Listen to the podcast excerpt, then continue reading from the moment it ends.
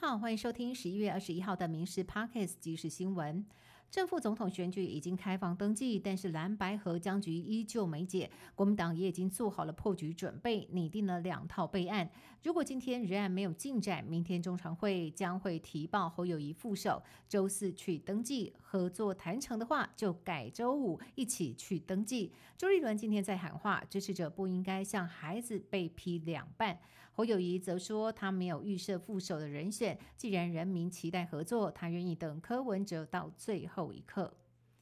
新任日本驻台代表片山和之已经就任。日台交流协会脸书特别抛出他跟前代表全玉泰的交接短影片，不但有趣，片山和之更挑战了三十秒全中文快问快答。过去留美期间，更以台湾民主化为题写硕士论文。立委郭国文期盼借由他曾经驻秘鲁的人脉，有助台湾加入 CPTPP。台中警方接获民众报案，有一只流浪狗误闯台七十四线快速道路，疑似被车子撞伤，在路间奔跑。远警开启警示灯与蜂鸣器，一路鸣笛警戒，开上了台七十四线，沿着雾峰的方向搜寻，果然在路间发现受伤的小黄。远警带着篮子，顺利将它送往动物医院治疗。航警局与关务署三月的时候，在桃园机场的快递进口专区查获以画框夹藏毒品，里头藏了将近三公斤的一级毒品海洛因，初步估计价值超过千万。经过多天的布线追查，锁定嫌犯取货的地点和方式之后，逮到了制毒师和其他的三名嫌犯，不过主嫌仍然在逃。新青安房贷政策上路，催出了一点二万名首购族，带动房贷量能。根据财政部统计，八月新青安上路之后，八大公股行库三个月以来乘坐超过一点二万名的首购族，拨贷金额八百八十六点五亿，预估到年底新青安拨贷将会达到一千六百亿左右。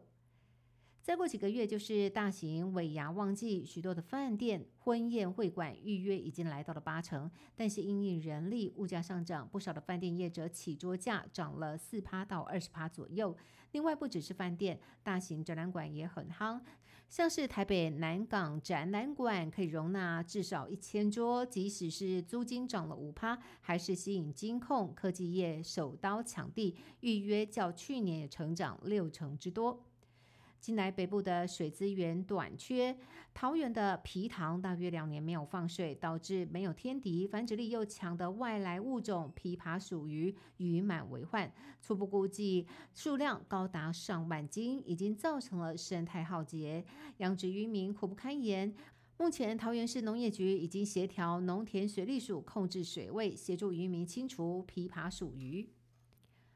网球男单球王乔科维奇上周刚拿下年终赛冠军，他也成了史上第一位不论男女在世界第一的宝座上达到四百周里程碑的网球球员。接下来他还要马不停蹄率领塞尔维亚出战台维斯杯国家代表队。三十六岁的乔帅目前还看不出任何衰退的迹象，看来这个乔科维奇障碍的难度只会越来越高。中华职棒年度颁奖典礼将在今天晚上万豪酒店登场。先前已经陆续公布最佳九人及指定打击金手套奖得主。今天呢，颁奖典礼上才会揭晓年度三大奖，包含 MVP、最佳进步奖和新人王得主。味全龙队的羊头刚龙目前已经拿下了四项个人奖，如果夺下年度 MVP 大奖，将会是大赢家。这个月十三号是美国感恩节，昨天总统拜登也在白宫按照传统特设了两只火鸡，同时也欢庆自己八十一岁生日。拜登还开玩笑自嘲年纪，不过形容两只火鸡抢到被特赦的好运时，拜登却又结巴口误，他竟然把乐坛天后泰勒斯的时代巡回演唱会说成了碧昂斯十月就结束的文艺复兴巡演。还有正在巴西巡演的也是泰勒斯，并不不是小甜甜布兰妮。拜登的高龄与健康问题也再次成了舆论焦点。以上新闻由民事新闻部制作，感谢您的收听。更多新闻内容，请上民事新闻官网搜寻。